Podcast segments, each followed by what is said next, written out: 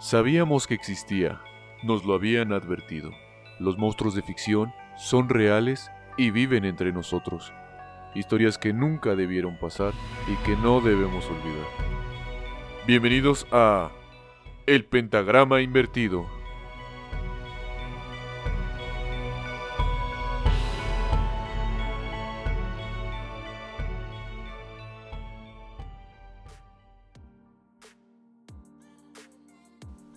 Hola, ¿qué tal?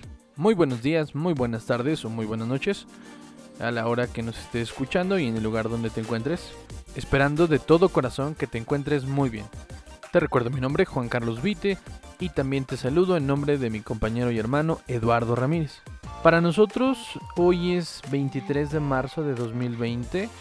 Por obvias razones, él no me acompaña en este momento, no estamos grabando juntos eh, estamos guardando la distancia eh, como las autoridades nos lo están pidiendo, cada quien en su casa, tratando lo, en lo mayor de lo posible no salir o, estar en, conglomeraciones de mucha gente para pues, tomar precauciones y evitar así un contagio. Como ya es costumbre, traemos un nuevo episodio de El Pentagrama Invertido. Esperamos que este episodio sea de tu agrado y si al igual que nosotros estás encerrado en tu casa, con tu familia, en cuarentena, tienes un ratito en el que no tienes nada que hacer o estás aburrido, pues tratamos de amenizarte estos, estos minutillos que, puedas ponerle atención a la, historia que vamos a contarte. Esperamos que sea interesante para ti. Es una historia que sucedió aquí en México. Es una historia que ya tiene un ratito. Pero pues vamos a retomarla. Si no la conoces, este, pues esperemos que te guste. Y sin más preámbulos, vamos a darle.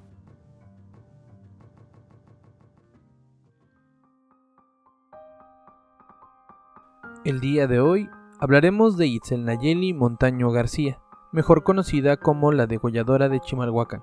Itzel Montaño nace en el año de 1995 en el municipio de Chimalhuacán, en el Estado de México. La familia de Itzel era muy pobre. Su papá tenía un trabajo informal como lavacoches y no se especifica bien qué hacía su madre, pero también trabajaba. Por esto, ella se dedicaba a cuidar a sus hermanos cuando sus padres salían a trabajar, al ser una de las hermanas mayores. La infancia de Itzel estuvo plagada de muchas carencias, ya que eh, ellos vivían en una zona muy marginada del municipio. El hogar lo compartían los hermanos, los padres y varios familiares. En algunas palabras de familiares y amigos es descrita como callada y tranquila. Nunca fue buena en la escuela y solo pudo estudiar hasta el segundo año de primaria. Toda su niñez y adolescencia estuvieron marcadas por una gran pobreza. Gracias a su corta carrera académica, tenía problemas para leer y para hacer cuentas. A los 14 años se va a vivir con la que sería su primera pareja. En esta relación tiene su primer y único embarazo, ya que por complicaciones en el embarazo, para poder salvar su vida es necesario que le extraigan la matriz, dejándola imposibilitada para tener hijos. Muy probablemente este sea uno de los momentos que empieza a romper con su cordura. A los 16 años se separa de esta pareja y entonces comienza tal vez por depresión a consumir alcohol. En estos momentos ella se dedica a vender dulces afuera de las estaciones del metro. A los 17 años conoce a la que sería su segunda pareja, un conductor de autobús de nombre Rafael con quien se muda a vivir a los pocos meses de relación. La relación con su segunda pareja al parecer fue muy tortuosa. Al parecer él le reprochaba que no pudieran tener hijos y las peleas no solo eran de agresiones verbales, sino físicas. Es decir, ya existían golpes. Estos son los antecedentes que tal vez convierten a Itzel en la degolladora de Chimalhuacán. Y es el 14 de septiembre de 2015 cuando se da su primer ataque. La víctima, el señor José Antonio Pichardo, un ojalatero de 36 años que había salido a comprar su cena. Ella lo acuchilla en el abdomen, le hace un corte en ambos brazos y le causa una herida en el cuello. La degolladora, al creer haber matado a Pichardo, sale corriendo, pero las heridas de Pichardo no son fatales. Él se arrastra hasta su casa, donde lo encuentra su hermana bañado en sangre, sin poder articular ningún tipo de palabra. Lo llevan al hospital, donde logra recuperarse de estas heridas. Cinco horas después, ataca a su segunda víctima a dos calles de donde ocurrió el primer intento de asesinato. En este caso se trata del señor Antonio Soto de 43 años.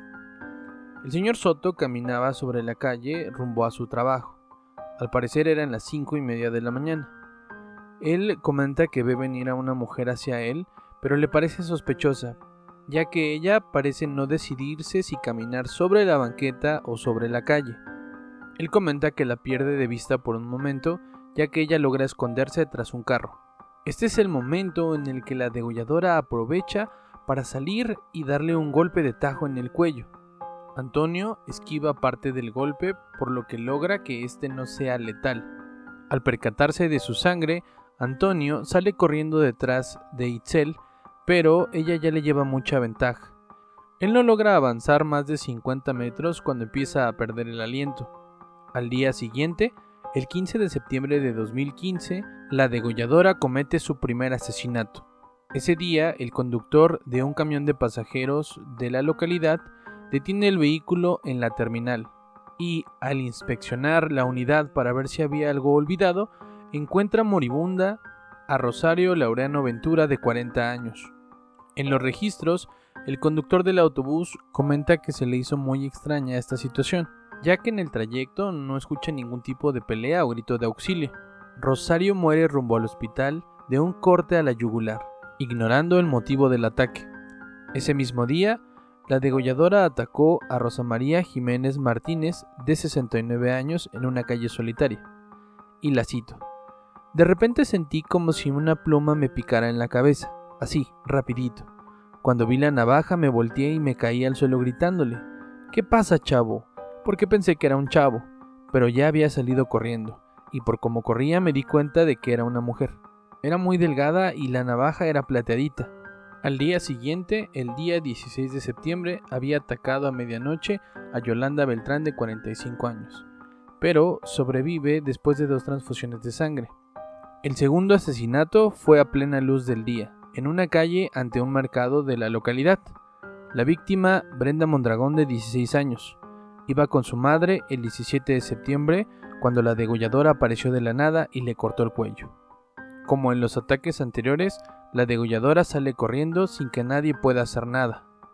El último de sus aleatorios ataques fue el 18 de septiembre, cuando cortó a Luisa Soto de 40 años. La mujer logró sobrevivir al desviar la cuchillada, por lo cual la degolladora pierde su navaja, dejando la primera pista para que la policía pueda empezar a buscarla. Para estos momentos, en el municipio de Chimalhuacán, ya se vivía una histeria colectiva, todos hablaban de una asesina en serie que atacaba de manera aleatoria a personas en la calle, por lo cual los vecinos, presas del pánico, empezaron a formar grupos de vigilancia. Se armaron con cuchillos, armas de fuego y palos. Pronto también los medios de comunicación empezaron a llegar para cubrir el caso y fue cuando bautizaron a Itzel como la degolladora de Chimalhuacán. Una de sus víctimas describió que era muy rápida y la comparó con una ninja. La policía, en colaboración con la víctima y testigos, desarrolló un perfil del atacante. Era descrita como una mujer de 20 a 25 años de edad, de piel morena clara, cabello oscuro, delgada y bien vestida, con dos tatuajes de la Santa Muerte. No existía un patrón con las víctimas. Había personas jóvenes y personas de mayor edad, había hombres y mujeres. La policía estaba desconcertada. El único patrón que existía era la forma en la que atacaba a sus víctimas. Las tomaba por la espalda y les cortaba la yugular. El aspecto de Itzel, una mujer delgada y pequeña, hacía que las víctimas no desconfiaran de ella y bajaran la guardia cuando ella los atacaba. Todos los ataques de la degolladora se realizan en los barrios de curtidores, labradores, ebanistas, artesanos y pescadores en el municipio de Chimalhuacán. Pero el 2 de octubre de 2015, después de dos semanas de investigación, es detenida fuera de su domicilio. La detención de Itzel se lleva a cabo gracias a la denuncia de su actual pareja y de un hombre llamado Jorge, mejor conocido como el líder de los vendedores ambulantes. La primera agresión a su actual pareja se llevó en una pelea doméstica. La segunda agresión con el líder de los vendedores ambulantes se produjo cuando éste le exigió eh, pagar la cuota para que ella pudiera vender sus dulces. Ambas agresiones se llevan a cabo el 13 de septiembre de 2015.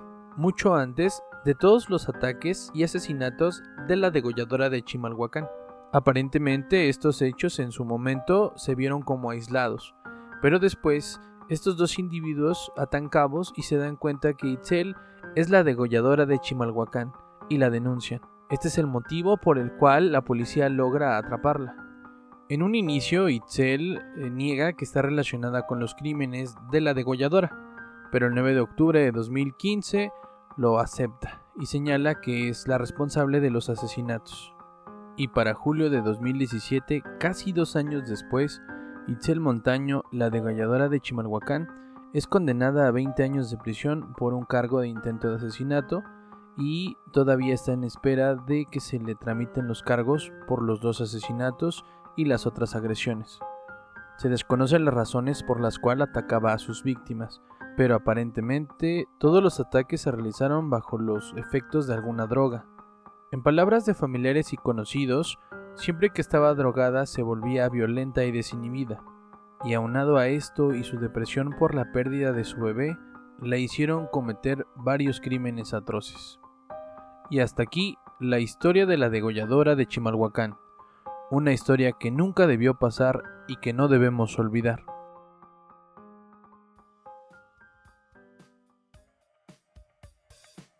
Ok, ¿qué es lo que podemos comentar con relación al caso de la degolladora de Tultitlán? Bien, primero que nada, es extraña la poca difusión que se le dio al caso. Es un caso pues especial desde el punto de vista en que fue un caso importante para el municipio de Chimalhuacán y para las historias de México, pero no existe mucha difusión. La información que está en internet es muy poca. No se sabe mucho de qué iba, qué sucedió con ella, su sentencia. Después de que la capturan dos años después, casi dos años, es cuando se habla de los 20 años que se le, que se le sentenciaron, pero no por los asesinatos. Entonces, falta mucha información en muchos huecos, se dejó en el olvido totalmente. Es un caso preocupante porque también el modo operandi de ella es diferente al de los otros eh, asesinos. No buscaba poder, no buscaba riqueza, no buscaba no lo hizo por un crimen pasional con una pareja, no sé. Ella atacaba sin ton ni son. Ella estaba molesta, estaba frustrada y la cuestión de ella era pues desquitar su coraje con alguien. Esto es peligroso porque, por ejemplo, en el caso de algunos asesinos buscan algún tipo de perfil, no sé, los que matan niños, los que matan mujeres. Eh, por ejemplo, Ted Bundy buscaba mujeres y, tenía un perfil. Ella no, ella se encontraba alguien solo en la calle y era eh, iba sobre él para matarlo. Entonces, en ese sentido es preocupante. Es preocupante que, que no haya información del caso en el sentido de que si digo si está si sigue en la cárcel, pues qué bueno si por algún motivo, eh, por alguna cuestión de eh, corrupción salió libre, pues eso es muy preocupante porque pues tardan mucho en encontrarla y recordemos que no la encuentran por, por el trabajo de investigación de la policía, sino porque dos personas, su, su última pareja y una persona a la que intentó atacar, pues coinciden y se dan cuenta que ella es la degolladora y la denuncian. O sea, no fue un gran trabajo policíaco, alguien hizo el trabajo de la policía, como en muchos casos, y por eso se le encuentra. Con relación a la frustración que sentía por haber perdido la oportunidad de ser madre, eh, es lo que platicábamos, al parecer este es el detonante, y hay muy, poca información, pero encontramos una imagen del diario de Tultitlán, donde en el titular dice la degolladora de Chimalhuacán y una declaración de ella donde dice si yo no soy feliz, que nadie lo sea. Entonces esto nos confirma que su móvil era la frustración, el sentirse enojada, el sentirse infeliz y pues sacar su coraje o desquitarlo con alguien más, como sucede en muchas situaciones. La verdad nos hubiera gustado darles un poquito más de información, fue una historia relativamente corta, si encontramos más información adelante, pues les prometemos hacer un segundo capítulo para poderlos actualizar. También les recordamos que nos pueden encontrar en todas nuestras redes sociales como el pentagrama invertido y van a ver algunas imágenes del caso en el video de YouTube. Así que síganos, denle pulgar arriba, compártalo con sus amigos y esperen el siguiente capítulo.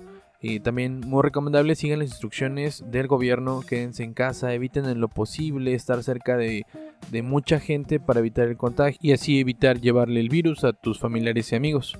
Trata de salir solo lo necesario y en tus salidas para comprar víveres o para comprar algún tipo de servicio, apoya el negocio local, ya que así nos cuidamos entre todos. Me despido de ustedes y les recuerdo mi nombre, Juan Carlos Vite, y también me despido en nombre de mi compañero y hermano Eduardo Ramírez, que yo creo que el siguiente capítulo ya nos va a acompañar. Obviamente si la situación mejora o por lo menos se mantiene estable, te deseamos muy buenos días, muy buenas tardes o muy buenas noches a la hora y en el lugar que nos estés escuchando. Esperamos que te encuentres muy bien tú y tu familia y nos vemos en la próxima.